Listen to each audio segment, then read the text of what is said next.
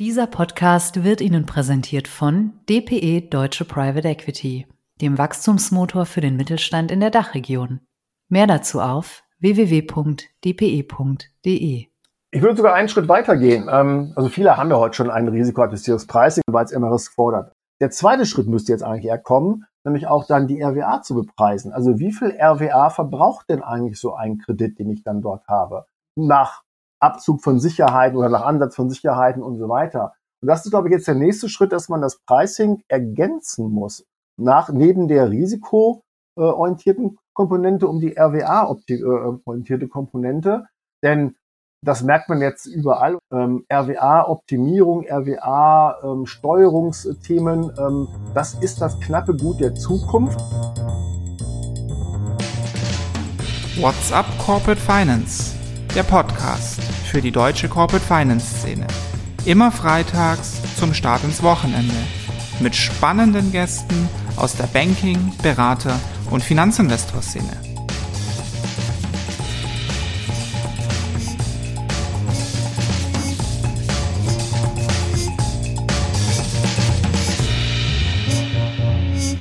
Ja, hallo meine lieben Podcast-Fans. Mein Name ist Philipp Habdank und das hier ist einmal mehr euer Lieblingspodcast What's Up Corporate Finance.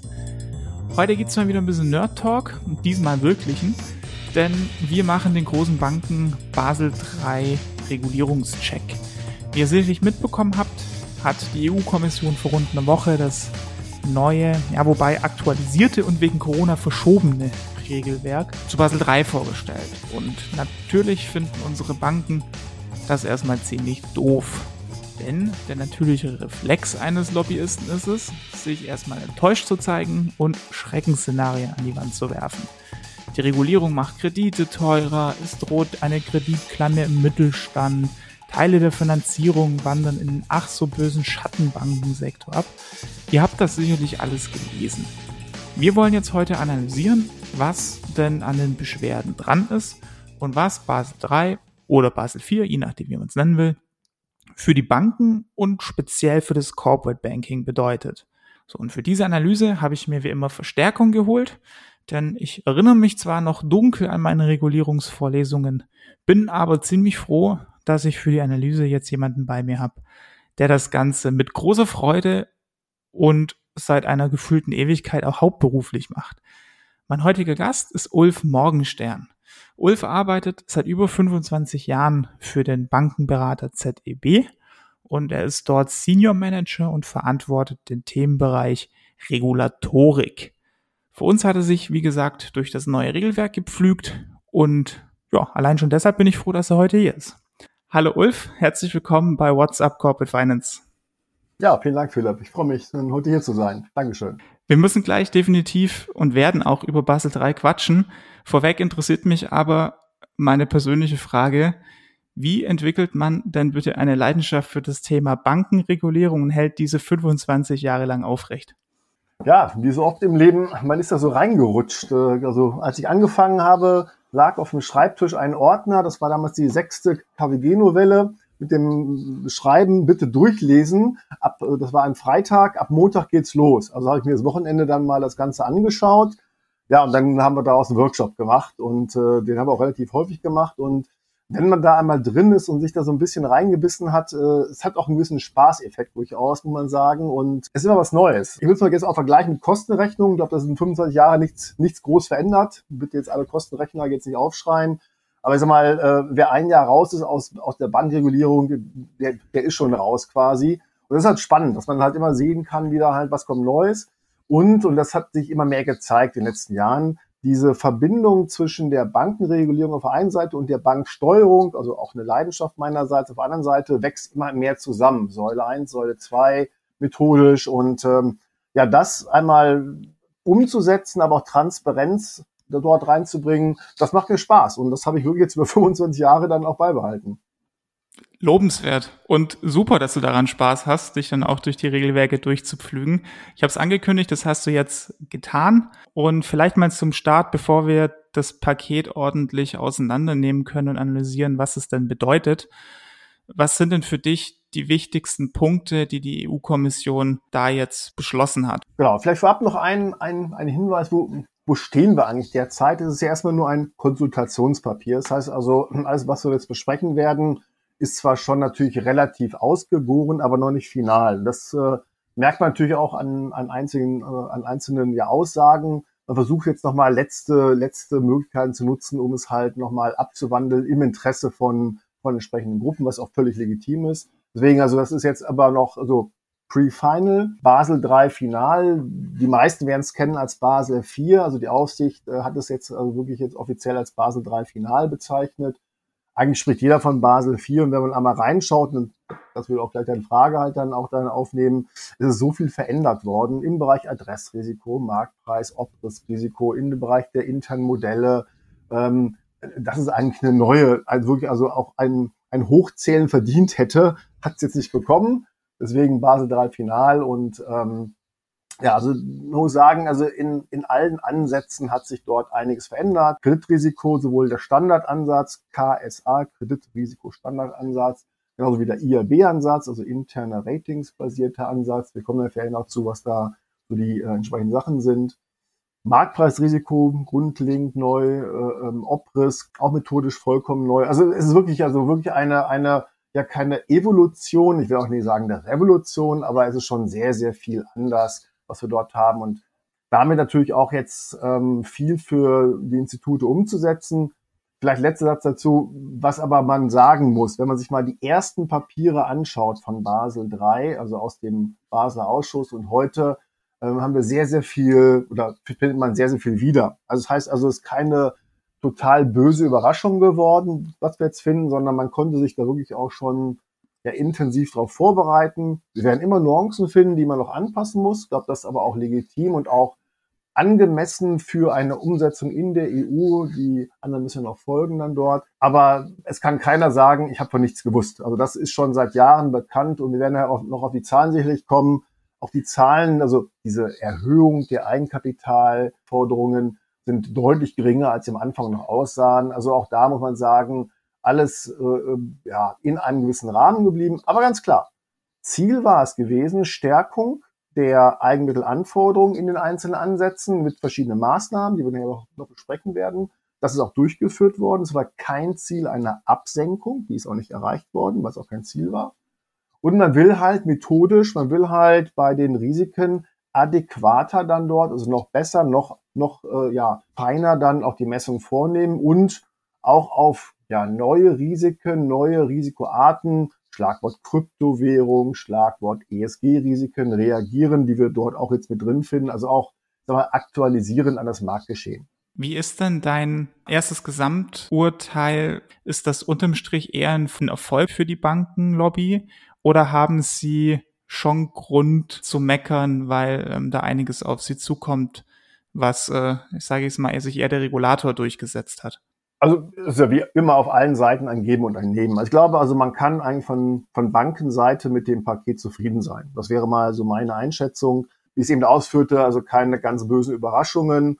Ähm, man hat sie auch an, an ja, einigen Stellen durchsetzen können oder Ideen halt dann dort auch vortragen können. Also dass man gewisse Dinge auch beibehalten hat. Schlagwort KMU-Faktor, gerade für unseren Mittelstand, ähm, immer wieder in Diskussionen. Der bleibt oder der bleibt so, wie er war, also keine Verschlechterung, aber es war im Gespräch, ihn abzuschaffen oder ihn höher zu setzen. Das hat man auf jeden Fall verhindert. Die Dinge, die sozusagen jetzt etwas schlechter werden, aber wirklich auch bewusst schlechter werden, mit einem immer auch sehr langen Übergangsfristen versehen, fünf, sechs, sieben Jahre, Grandfathering dort als Schlagwort. Also auch kein Ad-Hoc, ab morgen ist anders. Auch dort hat man oder geht man auf die, auf die Institute zu ähm, wie gesagt, es war ja auch nicht das Ziel, eine Entlastung durchzuführen. Man hat an diversen Stellen es, glaube ich, entschärfen können. Aber natürlich hat man jetzt eine zusätzliche Belastung auf Seiten der Institute, die aber von den Regulatoren auch gewünscht war. Und letzte Woche gab es ein Interview hier mit Elke König ähm, vom, vom SRB und äh, fand sehr schön die Aussage von ihr zu viel EK hat noch keine Bank in den Abgrund äh, sozusagen geführt. Das sind immer andere Gründe. Und die Stärkung der Eigenkapitalbasis, die ja hier jetzt hinter allem auch dann steht, ähm, soll ja auch dann den, den Sektor, die Finanzwirtschaft stärken. Dann lass uns doch genauer reingehen. Also ich glaube, ein entscheidendes Thema ist ja der IRB-Ansatz, also diese eigenentwickelten Risikomodelle, mit denen die Banken rechnen, versus den Standardansatz, der von, vom Regulator vorgegeben wird. Kannst du da zum Start einmal kurz erklären, was die wesentlichen Unterschiede sind zwischen den Ansätzen und warum es da überhaupt Handlungsbedarf seitens des Regulators gab? Genau, ich würde gerne noch eine Sache vor, auf schalten, jetzt ein bisschen formal, aber ich glaube nicht ganz unwichtig, auch fürs Verständnis. Wir haben jetzt zwei, zwei Werke quasi vorliegen. Wir haben einmal die Regulation vorliegen und die Directive. Klingt jetzt sehr äh, äh, ähm, ja, äh, legal, also sehr, sehr juristisch ist es letztendlich auch, aber hat ganz entscheidende Wirkung. Und wenn wir gleich auch reden über solche Dinge, ist auch entscheidend, wo steht was. Weil die Directive, das ist halt die, die Direktive, ähm, die jetzt sozusagen dann als nächster Schritt in nationales Recht umzuwandeln ist. Also jedes Land muss dann das in sein nationales Recht halt dann, dann einbeziehen und die Dinge, die da drin stehen, können damit noch ein bisschen adjustiert werden. Ich bringe mal ein Beispiel, ganz simpel. Wenn man jetzt mal durchliest, die ganzen EU-Papiere findet man nirgendwo das Wort Bausparkasse. Gibt es nicht. Weil Bausparkassen sind in Deutschland, Österreich, ein bisschen noch Ungarn. Und das war's mittlerweile. Das heißt, ich habe dann noch die Chance, über diese Directive-Umsetzung dann gewisse ja, länderspezifische Dinge halt dann dort anzupassen, die halt andere nicht haben. Wenn man das Verhältnis sieht zwischen dieser Directive, die ich gerade sprach, und der Regulation, die wir haben, vielleicht ja 15 zu 85. Das meiste ist in der Regulation drin und das Entscheidende ist daran, sobald die Regulation verabschiedet ist, gilt sie auch als nationales Recht. Keine Anpassung mehr in den einzelnen Ländern, keine Adjustierung mehr auf Spezifika. Heißt also auch, und deswegen, das merken wir jetzt ja gerade auch, wenn ich was verändern will, muss ich es jetzt tun. Da muss ich jetzt sozusagen dann daran, dort entsprechend halt die Regulation nochmal anzupassen, weil wenn sie erst einmal verabschiedet ist, ist sie quasi, na, nicht quasi, ist sie eins zu eins gültig in den einzelnen Ländern und damit natürlich dann auch dann, ähm, ja, unveränderbar. Und in dieser Regulation steht entsprechend dann auch der IRB drin, steht der KSA drin. Was sind die Unterschiede? Das ist, ähm, ja, ist eigentlich relativ ähm, einfach. Ist einfach eine methodische Frage, wie ich das Adressrisiko berechne. Beim Kreditrisiko-Standardansatz habe ich ähm, standardisierte Vorgehensweisen. Äh, mit Basel II schon ein bisschen sozusagen risikoorientierter, dass man sagt, naja, wir haben, wenn wir ähm, externe Ratings haben, dann kann man dort entsprechend auch die Standardrisikogewichte ein bisschen dann dort variieren, je nach Güte auch der Ratings. Es bleibt aber im Groben äh, bei ähm, dem, dem ja, der einfachen Formel Buchwert mal dem Risikogewicht mal acht Prozent und man kommt dann auf dann die Eigenkapitalanforderungen. Ähm, und diese Risikogewichte sind ja durchaus auch sehr grob an der Stelle. Ähm, aber auch vereinfacht. Ich habe auch keine so große Aufwand dann dort. IRB, also Internal Rating Based äh, Approach. Ähm, übrigens vielleicht das nochmal auch mal, um eine Lanze für die Aufsicht zu brechen. Das war ein Erfolg der deutschen Aufsicht im Bereich Basel II, das reinzubringen, weil ähm, USA, England, also in, in den, in den angelsächsischen Ländern wollte man halt nur auf externe Ratings gehen, weil dort die auch verbreitet sind. Und dann haben die Deutschen gesagt, also wir haben so gute und äh, ausreichende interne Verfahren, das müssen wir gleichschalten. Und genau das ist es. Also interne eigene Verfahren, um ein Rating aufzusetzen. Jetzt mal jenseits von Moody's, von Standard Poor's und wie sie alle heißen mögen. Und damit dann dort auch zu arbeiten und das sozusagen einzusetzen. Das ist der, der Kern von diesen IRB-Ansätzen.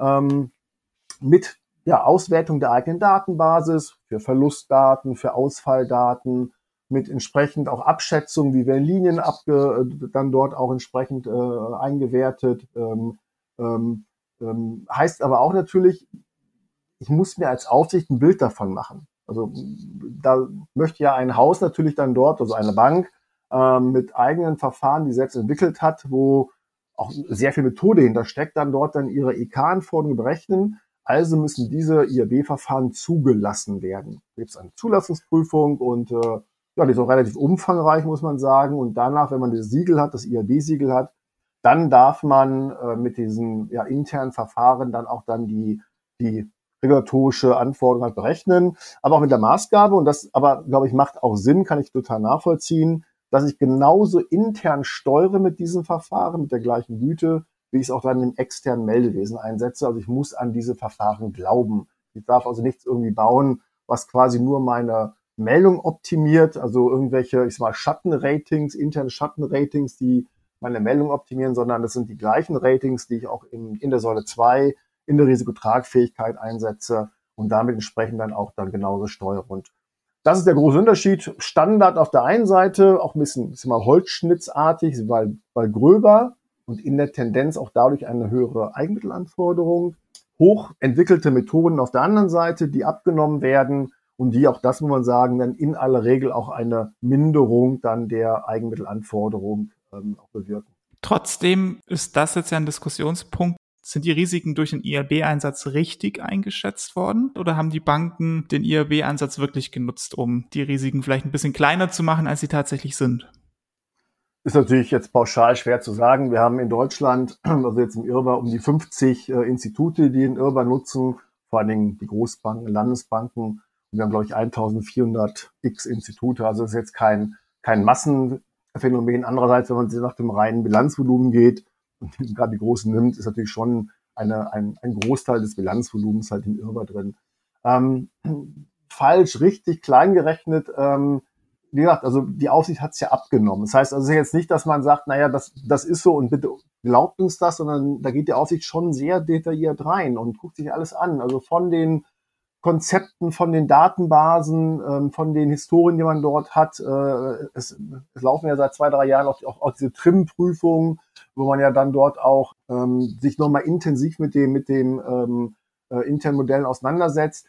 Ich glaube, wir haben einfach hier zwei, zwei Themenstellungen. Das eine ist natürlich fehlende Vergleichbarkeit.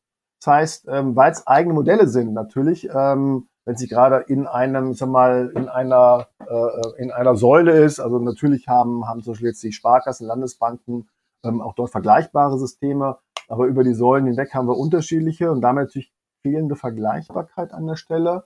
Ähm, und natürlich immer die Frage, ähm, ist es wirklich angemessen, was dann dort rauskommt an, an, an EK-Berechnung, wo man sich diese Frage eigentlich insofern nicht stellen dürfte, denn das sind ja die Methoden noch für die Säule 2. Und das heißt, ich würde dann ja genauso gut dann halt in der internen, also in der Risikotragfähigkeitsrechnung, das genauso anzweifeln. Also ich glaube eher, dass also diese fehlende Vergleichbarkeit und diese doch dann deutlichen Ungleichgewichte, die sich aus den Methoden halt ergeben, also man spart doch einiges, dass das also der Grund ist, warum man dort ähm, auch eingriffen hat. Und der dritte Punkt vielleicht noch, und das merkt man jetzt ja auch dann an den, an den Änderungen, ähm, es wurden ja jetzt auch einige Verfahren sozusagen ausgenommen von internen Modellen, ähm, dass man dort also die jetzt gar nicht mehr verwenden darf. Also zum Beispiel Staatsanleihen und Beteiligungen sind ganz raus. Es gibt bei den internen Modellen auch noch zwei Varianten. Ich sage mal eine einfache Foundation und eine ähm, etwas komplexere Advanced. Und bei der Advanced wurden auch nochmal zwei Portfolien rausgenommen äh, mit Banken und mit ja, Großunternehmen ab 500 Millionen ähm, weil man hier aber sagte auch, dass die Datenbasen einfach, die man benötigt an Ausfällen, an Verlustdaten, so gering ist, dass die Modelle zwar rechnen, die funktionieren dann auch, aber einfach dann die Statistik da, da nicht ausreicht und damit natürlich dann schon die Frage ist, ob es dann noch angemessen ist, was da hinten rauskommt. deswegen hat man dort dann auch dann das jetzt verschärft, dass man sagte, in den Portfolien, wo wir einfach zu geringe Datenbasen haben, insbesondere bei Ausfällen, Banken zum Beispiel, kann sich jeder sehen, oder, oder Staaten immer noch, glauben wir einfach nicht dran, dass dann diese berechteten Parameter für LGD, also für Loss Given Default, Verlustquote, für die PD, für die Ausfallraten, wirklich genauso qualitativ hochwertig sind wie für zum Beispiel Retail, wo wir Massendaten haben, wo wir sehr viel auswerten können und wo die Statistik einfach ähm, das ganz anders hergeht. Und das hat man sozusagen auch zum Anlass genommen, zu hinterfragen, muss der IRB in allen Segmenten auch angewandt werden? Und nein, der hat man dort entsprechend dann dort auch dann sehr stark oder deutlicher reduziert, als er bisher halt angeboten wurde. Als Ergebnis kam dann jetzt heraus, dass das Ergebnis, was ich im IRB-Ansatz mir als Bank äh, ausrechne, nur zu einem bestimmten Teil, zu einem bestimmten Prozentsatz von dem Ergebnis aus dem Standardabsatz abweichen kann. Das ist dann die, das Ergebnis davon, oder? Genau, das ist dieser wirklich schon seit Anfang Basel drei final diskutierte Output-Floor, ähm, dass man sagte, also ja, wir lassen weiter interne Modelle zu, was ich auch erstmal für richtig halte, weil da steckt wirklich auch viel Know-how dahinter. Ähm, aber natürlich diese Frage, ist es denn angemessen, wie viel man da spart? Und ähm, ich, ich durfte selber schon drei Institute in den Irrbar führen man kann da wirklich zum Teil bis zu 50 Prozent sparen. Also das ist wirklich also ein, ein, ein, ein Riesenhebel.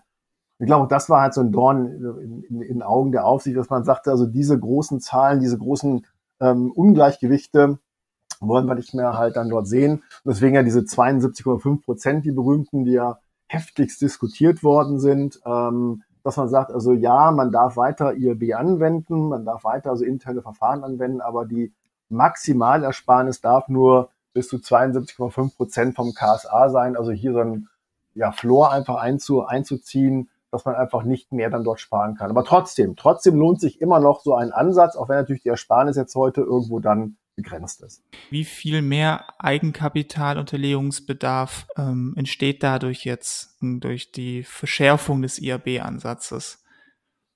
Also jetzt zu dem neuen Papier gibt es jetzt noch keine, keine, keine Auswirkungsstudie, äh, muss man fairerweise sagen. Wir haben ja schon seit Jahren das Basel III Monitoring.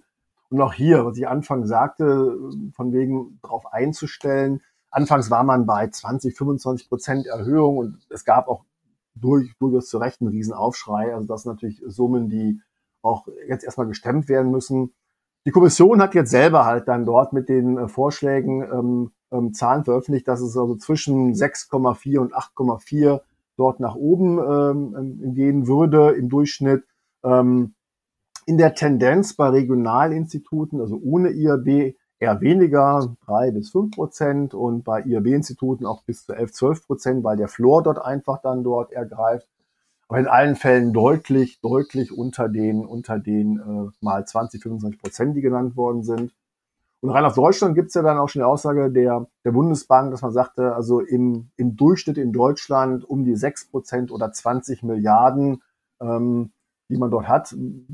Das klingt erstmal viel, man hat aber deutlich mehr, also nach der Finanzmarktkrise aufgebaut. Es muss gestemmt werden. Aber wie ich schon sagte, über das Grenzfasering, über die langen Umsetzungszeiten ähm, sollte das in allen Sektoren auch dann dort möglich sein. Oder andersrum ausgedrückt, ähm, viele Banken sind ja heute schon da, wo sie halt hinwollen, weil man hat heute schon sehr auskömmliche EK-Quoten. Das heißt, ich habe dann zwar eine sozusagen ähm, geringere Auslastung, nicht mehr 18,5, sondern vielleicht nur noch 16,5, muss aber kein neues EK aufbauen, das ist halt nur mehr gebunden.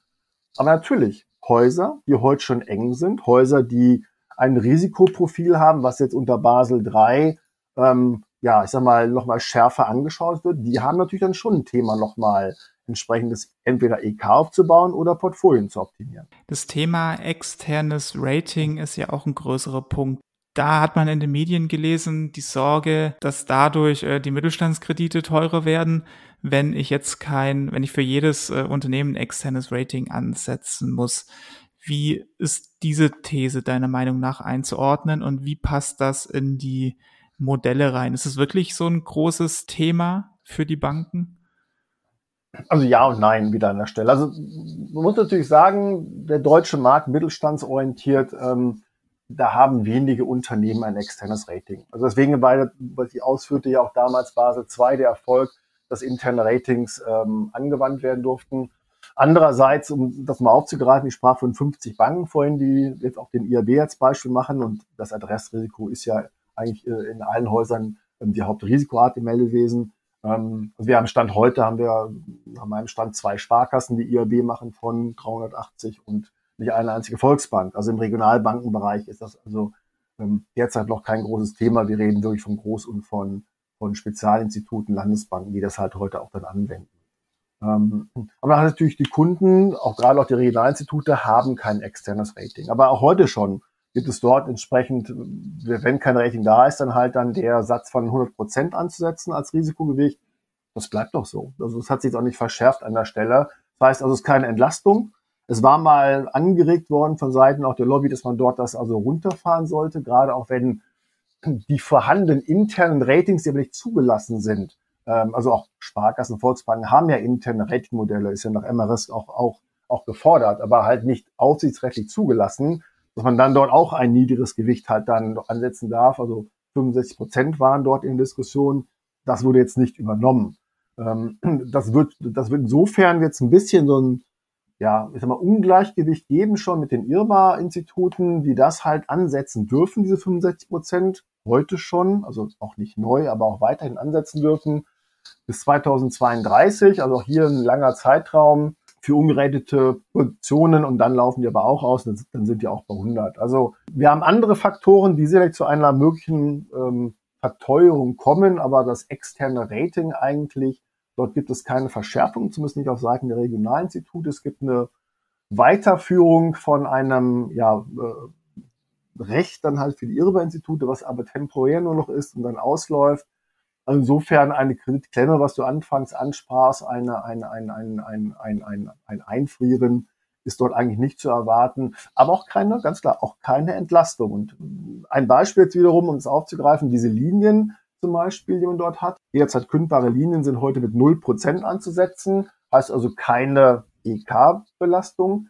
Die kommen jetzt halt auf 10% hoch. Auch hier Übergangsphase wieder und das auch nicht von, äh, von heute auf morgen. Aber natürlich muss ich mir dann schon überlegen, wenn ich jetzt einen Kreditnehmer habe und der hat auch eine Linie, ähm, dann wird es natürlich dann schon teurer werden. Und äh, das kann natürlich zu einer Verteuerung führen oder wieder andere Seite zu einer Adjustierung dieser Linie. Braucht man die überhaupt? Die sind ja oftmals eingerichtet worden und äh, ja. Da sprechen wir dann über die klassische Betriebsmittellinie oder eine M&A-Hunting-Line oder all, all das in diese Richtung, oder? Genau, solche solche Linien, also, also immer da, wo ich dann auch, dann auch flexibel sein muss und ähm, man hat schon in den letzten Jahren schon gesehen, dass also gerade die, die äh, nicht jederzeit kündbaren, die schon mit EK unterlegt worden sind, die sind schon sehr stark ähm, reduziert worden. Natürlich immer in Absprache mit den Kunden, oftmals auch gar nicht mehr nötig. Und dieser Prozess wird sich hier, glaube ich, jetzt auch dann halt abzeichnen, dass man sich sehr genau anschauen muss, dann halt unter Basel III Final, werden wirklich alle Linien benötigt. Und wenn sie benötigt werden, dann wäre der Schritt natürlich, dann hinzugehen zum Kunden und zu sagen, dann kosten die jetzt aber auch was, denn äh, wir haben dadurch jetzt also ähm, EK-Kosten, die sind auch für uns sozusagen jetzt auch teuer und da muss das auch einen Preis finden einfach und dann auch ein Preis wert sein am Markt. Und das wird dann die Aufgabe sein, diesen Preis durchzusetzen. Sind die Verteuerungen oder Einschränkungen aber wirklich so gravierend für das Mittelstandsgeschäft, dass da die Tür in den äh, ich sage es bewusst in Anführungszeichen, Schattenbankensektor ähm, weiter aufgeht. Also sprich, dass Debt Funds und andere alternative Finanzierer da jetzt einen besseren Zugang bekommen zu Corporates als bislang, weil die fliegen da in erster Linie wegen ihres hohen Preises raus. Soweit kann ich mir nicht vorstellen, dass die Tür da aufgeht, oder? Also natürlich ist jede Verteuerung oder jede Verschärfung erstmal bei den Banken natürlich immer ein Schritt oder Schrittchen hin in Alternativanlagen oder, oder in Alternativanbieter. Das muss man ja ganz klar so sehen. Und ähm, das wird hier natürlich auch ein Schrittchen sein. Aber, um es dort zu sagen, alles, was wir, oder vieles, was, oder fast alles, was wir sehen, ist bekannt gewesen. Es ist keine Überraschung. Man hat sich darauf einstellen können. Der Markt, aber auch die Banken selber. Insofern, also wäre ich jetzt total überrascht, wenn dieses, ich sag mal, etablierte Basel drei Umsetzungswerk dazu führen sollte, dass man dort solche großen auch Bewegungen sieht. Ähm, dafür ist es einfach, ja, schon zu bekannt gewesen, was da auf einen zukommt und man konnte schon reagieren und es haben auch schon Häuser reagiert. Ob da dann die eine oder andere Milliarde halt drüber wandert, das mag natürlich sein, aber ich würde es jetzt nicht als, als, als Basel 3 äh, ähm, orientiert sehen, dass es dann sozusagen unbedingt da rauskommt. Da, da hätte das schon ähm, viel schärfer formuliert sein müssen. Kann es aber eine Chance sein, dass wir im deutschen Corporate Banking Markt mal das Phänomen sehen, dass es wirklich ein risikoadjustiertes Pricing gibt? Ich würde sogar einen Schritt weiter gehen. Ähm, also viele haben ja heute schon ein risikoadjustiertes Pricing. Das heißt, ich mache ein, ich mache ein Rating, dieses interne Rating, egal ob ich jetzt das nutze fürs Meldewesen, also im IRBA oder nicht, habe ich ja in jedem Fall in den Häusern, weil es immer das fordert. Also jede Sparkasse, jede Volksbank, jede Großbank, jede Landesbank, das Ganze das ist eigentlich schon auch in vielen Fällen etabliert, dass man dort auch so ein Risk-Adjusted Pricing, gegebenenfalls nach gewissen ja auch äh, Gruppen äh, dann dort das Ganze halt dann nimmt. Äh, das kann natürlich noch feiner ausgestaltet werden. Der zweite Schritt müsste jetzt eigentlich eher kommen, nämlich auch dann die RWA zu bepreisen. Also wie viel RWA verbraucht denn eigentlich so ein Kredit, den ich dann dort habe? Nach Abzug von Sicherheiten oder nach Ansatz von Sicherheiten und so weiter. Und das ist, glaube ich, jetzt der nächste Schritt, dass man das Pricing ergänzen muss nach neben der risikoorientierten Komponente um die RWA-orientierte Komponente. Denn das merkt man jetzt überall und wir als Beratungshaus sind da jetzt auch in den letzten beiden Jahren und auch jetzt dieses Jahr wieder sehr stark unterwegs. Ähm, RWA-Optimierung, RWA-Steuerungsthemen, ähm, das ist das knappe Gut der Zukunft. Das wird natürlich durch Basel 3 ein wenig verschärft. Das darf man sich gar nicht, oder das muss man ganz klar auch so sehen. Ähm, und wenn ich Wachstum will, wenn ich weiter halt dann im, im äh, Volumen wachsen will und nicht gerade Staatsanleihen, die 0% haben, aber nichts bringen, ähm, da muss ich natürlich sehr genau schauen, welches neue Geschäft, wie viel RWA ähm, dann dort bindet und ob es dann auch adäquat diese RWAs vergütet. Und damit wird das dann der nächste Schritt sein, das Pricing neben dem Risiko, vielleicht noch ein bisschen feiner, zu ergänzen um die RWA-Komponente. Kriegt man das denn durchgesetzt im Overbank Germany? Es fängt gerade erst an, fairerweise. Also wir machen jetzt gerade auch die ersten Projekte dann dort und wir diskutieren auch mit den Häusern, also ähm, auch sehr viel. Ähm, das Einfache ist natürlich dann halt eine Optimierung von ja, Sicherheiten ansetzen, Wahlrechte auszuführen. Ähm, es laufen gerade auch bei Sparkassen jetzt auch ähm, Umsetzungs-, auch, ähm, auch, auch Bemühungen zum Irrbar. Ähm, also auch mit dem Output Flow lohnt sich immer noch der Irrbar.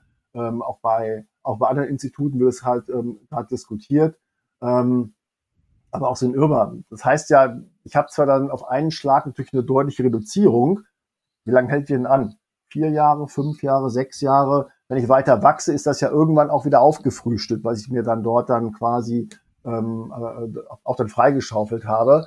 Ähm, es wird darauf hinauslaufen, äh, immer da, wo halt ähm, das EK und, und die RWAs ein, ein, ein enges Gut sind, muss ich das Ganze steuern, in die Steuerung halt reinbringen und zwar über den Gesamtprozess, Kreditprozess in die Steuerungssichten äh, rein und sowohl Kreditseite als auch Treasury, also auch die Eigenanlagen, dass man dort reinkriegt und das alle oder das eigentlich alle dann trifft, wird sich der Markt dahin entwickeln werden. Wie einfach es ist, durchzusetzen und wie schnell das geht, ist eine gute Frage.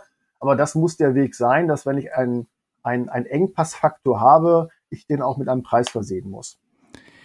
Wie schätzt du denn die Chancen von der ganzen Fintech-Welt ein, die in dem Bereich ja auch inzwischen unterwegs sind und immer ansetzen? Das heißt, es ein Verbriefungsfintech, das bei den Banken wirbt, hier nutz uns als Verbriefungstool, um deine RWAs zu, ähm, zu entlasten oder auch die ganzen Vermittlungsplattformen.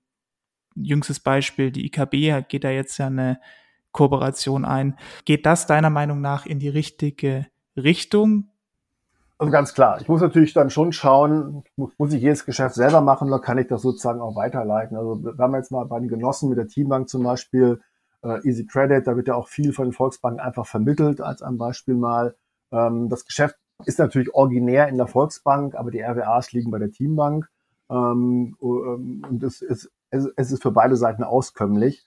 Ähm, also das wird immer mehr natürlich die Frage sein oder auch Förderkredite oder, oder, oder auch Weiterleitungskredite, ähm, ob ich wirklich dann immer alles alleine und vollständig machen muss oder ob ich das auch weitergeben kann an, an andere den Kunden die Beziehung behalte, auch manage, auch da natürlich dann äh, auch weitergehendes Geschäft machen kann, Schlagwort Cross-Selling, ähm, aber die RWAs nicht auf dem Buch haben werde. Also das, das ist eine Tendenz, die man heute schon sieht und die, glaube ich, auch noch ausgebaut werden wird.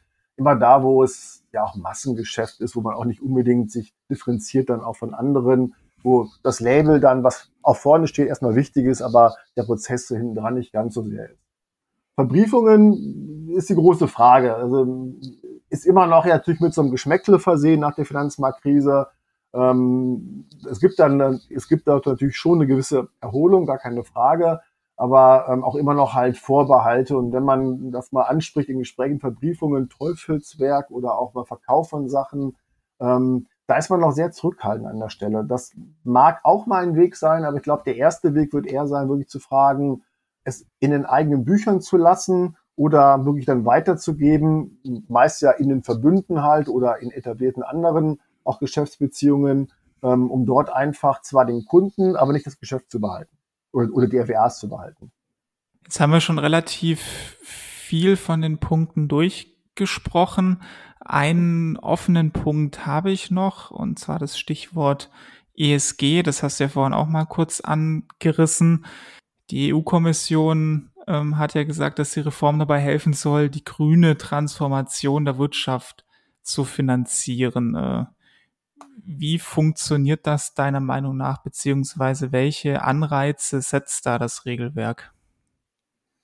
Also wir haben hier den ersten Schritt und, und hier sind wir auch wieder jetzt im Bereich der Directive, also das, was noch umzusetzen ist in nationales Recht. Ähm, also hier gibt es gewisse Vorgaben, die man dort macht. Das ist jetzt also kein, keine Rechenvorschriften, wie jetzt auch beim Irber zum Beispiel, eins und eins ist zwei, sondern das sind das eher wirklich auch ähm, ja, qualitative Vorgaben, die man dann dort hat. Und würde mal sagen, so als erster Schritt in, in eine Regulierung, in einer in einen stärkeren, in einen stärkeren Fokus das Ganze zu nehmen.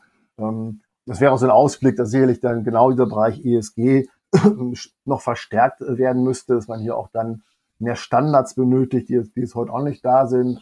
Schlagwort Green Funds. Aber wann ist eigentlich so ein Fund wirklich green und wie kann man ihn dann auch dann entsprechend auch adäquat auch den Kunden dann ähm, ja auch vermitteln?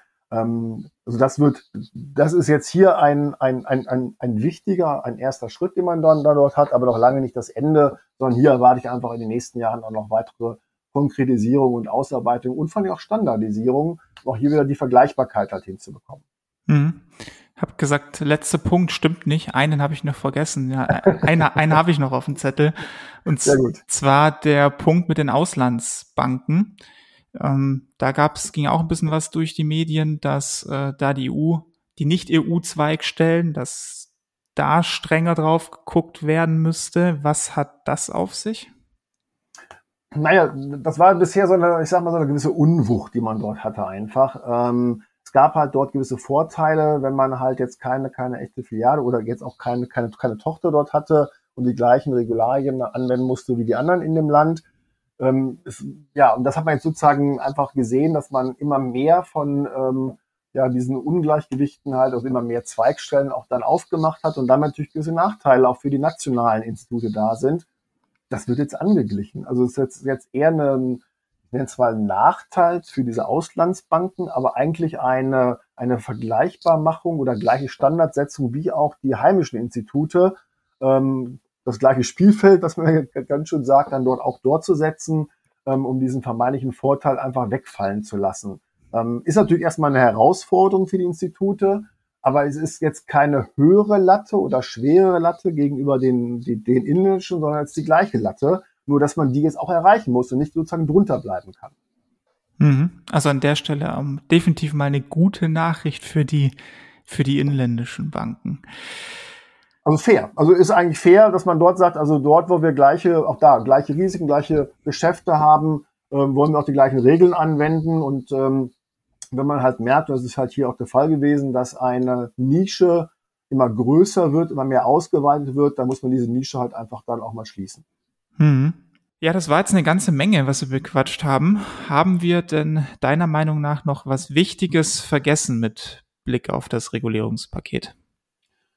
Vielleicht nur drei Punkte, die man noch mal am Ende erwähnen sollte. Wir haben jetzt bei den internen Modellen sehr stark über das äh, Adressrisiko gesprochen. Vielleicht noch mal die beiden Punkte, dass man wirklich sagen muss, ähm, Obrisk wurde jetzt äh, ähm, ausgeschlossen. Also dort gibt es kein internes Modell mehr, also eine Risikoart ganz ohne. Im Bereich Marktpreisrisiko bei den internen Modellen ähm, ähm, wird ein Wechsel stattfinden müssen von dem Value-Risk-Modell, die man dort ansetzen durfte, zum Expected Shortfall, der immer eine höhere Risikoauswertung hat. Das heißt also, hier wird das Ganze nach oben gehen, die Eigenmittelanforderungen. Ähm, also hier nochmal zwei, zwei klare Veränderungen im Bereich ähm, der internen Modelle. Aber auch nochmal am Ende die gute Botschaft der Output Floor gegenüber Basel beim EU-Vorschlag nur auf Gruppenebene. Das heißt, ich kann es bei einzelnen Instituten auch anders natürlich gestalten. Ich muss nur auf Gruppenebene einhalten. Das mag es dann für einzelne Gruppen dann nochmal einfacher machen. Und das mal zu den internen Modellen.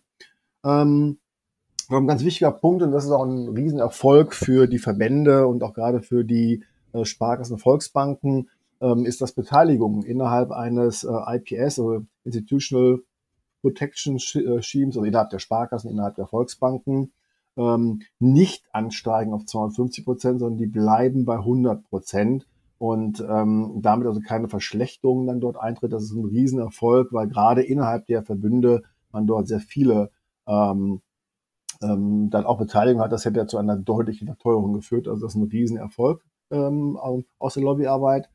Ja, last but not least ähm, muss man ganz fairerweise sagen, ein Punkt wurde nicht erreicht. Äh, ich muss sagen, leider ein bisschen durch das Thema Proportionalität. Heißt also wirklich mal nicht one size fits all für alle gleich, sondern schon mal darauf achten, dass also gerade kleinere Häuser, äh, Schlagwort Small Banking Box, dass die dort ähm, durchaus ja andere Risiken haben, andere Geschäfte haben, man das ganze Erleichterungen auch machen könnte, hat man sich auf die Fahnen geschrieben gibt ein bisschen was bei der Offenlegung, aber im Verhältnis dessen, was man hätte machen können, was auch die Verbände ähm, gehofft hatten, ist es also wirklich wenig. Da hätte man jetzt mehr machen können. Da würde ich jetzt erwarten, dass man dort nochmal jetzt im Rahmen der ähm, Konsultation nochmal ja, gegentritt, um einfach nochmal was rauszuholen. Es ist, ja, es ist ja noch nicht final, aber ich sag mal, da, da ist ein bisschen enttäuschend aus Sicht dann auch der äh, deutschen Banken, Sparkassen, Volksbanken, hätte man sich mehr wünschen können. Ja, mal gucken, was da noch rauskommt. Ich schlage vor, dass wir uns da vielleicht nochmal zusammensetzen können, wenn dann alles verabschiedet ist. Ähm, war jetzt, wie gesagt, doch eine ganze Menge. Wir sind auch zeitlich ein bisschen über die halbe Stunde rausgekommen, die wir sonst immer haben. Das finde ich aber gar nicht schlimm, weil es ist ein komplexes Thema. Und ähm, um es jetzt doch nochmal zu verdichten, ähm, würde ich anstelle unseres traditionellen Fragenquickies, den wir zum Schluss haben, dich gerne mit ein paar Statements und Einschätzungen ähm, seitens der EU-Kommission, seitens der Lobbyisten einmal nochmal konfrontieren zu den Punkten, die wir jetzt gerade durchdiskutiert haben und von dir dann eine möglichst klare Meinung ähm, haben, stimmst du der These zu oder nicht? Ja, nein. Bist du dabei? Bin dabei. Dann lass uns loslegen. Sehr schön. Vielleicht nochmal zum Start, was einfaches für dich. Äh, ist das jetzt, wie häufig in den Medien auch zu lesen war, ähm, Basel 4 oder Basel 3 2.0? Aus meiner Sicht Basel 4. Mhm. Die EU-Kommissarin äh, McGuinness hat gesagt, Basel III ist eine ausbalancierte und glaubwürdige Reform. Die Neuregelungen sind so gestaltet, dass die Branche damit gut umgehen kann. Kann sie das? Also dem stimme ich zu, zumal wenn man sich die die Basel, also Pure, sagen wir mal, jetzt auch, ähm, auch Bewertung anschaut, sind wir bei rund 20 Prozent EK-Auftrieb. Wir sind jetzt hier bei zwischen 6 und 8 Prozent. Ähm, da, damit sollte sie gut umgehen können, ja. Mhm. Bundesbankvorstand Joachim Würmeling hat gesagt, die Mindestkapitalanforderungen für den deutschen Bankensektor steigen durch die neuen Regeln lediglich um 6 Prozent. Das entspricht zusätzlichen Kapitalanforderungen in Höhe von grob 20 Milliarden Euro. Kommt die Schätzung hin? da die jetzt noch recht neu sind, diese Dinge können wir uns noch nicht nachrechnen, aber ähm, da wir durch, durchaus Erleichterungen haben gegenüber Basel, würde ich auch erwarten, dass es niedriger ausfällt, was wir gerade schon sagten. Also ich würde dem erstmal folgen, aber wir haben noch keine Proberechnung machen können. Gerhard Hoffmann vom Bundesverband der Volks- und Raiffeisenbanken hat sich mehr administrative Erleichterung für KMU-Banken gewünscht. Zitat, es ist dringend notwendig, mit Blick auf die Proportionalität von Regeln in Basel III Umsetzungen nachzubessern. Mein letztes Statement bin ich voll dabei. Mhm. Liane Buchholz, Präsidentin des Sparkassenverbandes Westfalen-Lippe. Sie hat gesagt, viele Mittelständler scheuen die hohen Kosten eines externen Ratings. Bei fehlendem Rating müssten die Kreditinstitute dann künftig äh, Finanzierungen riskanter einstufen, mit mehr Eigenkapital unterlegen, was den Kredit teurer macht. Bist du da dabei?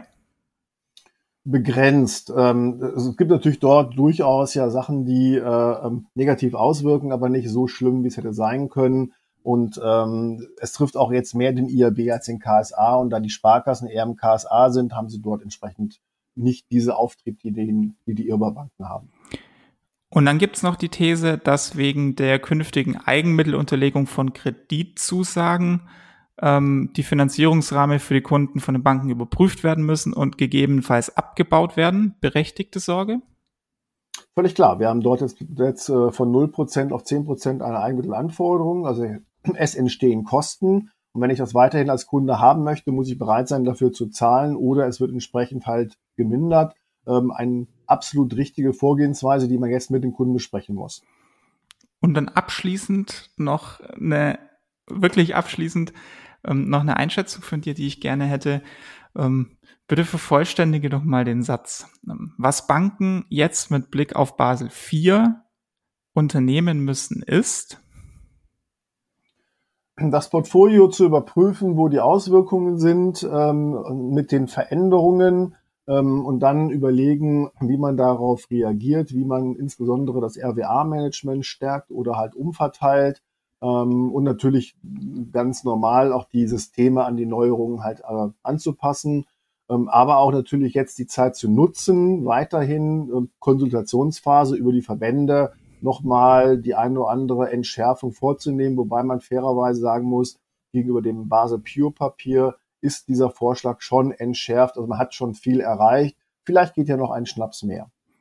Das werden wir sehen. Vielen, vielen Dank, Ulf, für deine Einschätzung und klaren Worte. Ähm, ist ja nicht ganz selbstverständlich bei so einem vermeintlich trockenen Thema. Ich finde, das hast du sehr lebhaft gemacht. Also danke dafür. War auf jeden Fall mal was anderes in unserem Podcast als die typischen Folgen, die wir hatten. Und ich hoffe, dass euch, liebe Zuhörerinnen und Zuhörer, die Folge gefallen hat. Falls ja, dann den Podcast gerne abonnieren. Wir sind auf so ziemlich jeder Plattform zu finden, wo es Podcasts gibt. Und hört auch an der Stelle gerne mal noch in die Folge mit Andreas Becker rein. Ähm, da haben wir uns mal die Probleme der Banken im Corporate Banking generell angenommen. Folge 7, wer es noch mal nachhören möchte. Ähm, zur heutigen Folge findet ihr aber wie immer auch einen kurzen Begleittext noch auf unserem Blog www.whatsapp-corporate-finance.de. Schaut da auch gerne mal rein und ja, das war's für heute. Danke fürs Zuhören. Ich freue mich wie immer über euer Feedback zur Folge und wünsche euch ein erholsames und nicht eigenkapitalunterlegungspflichtiges Wochenende. Bis bald, euer Philipp Habdank.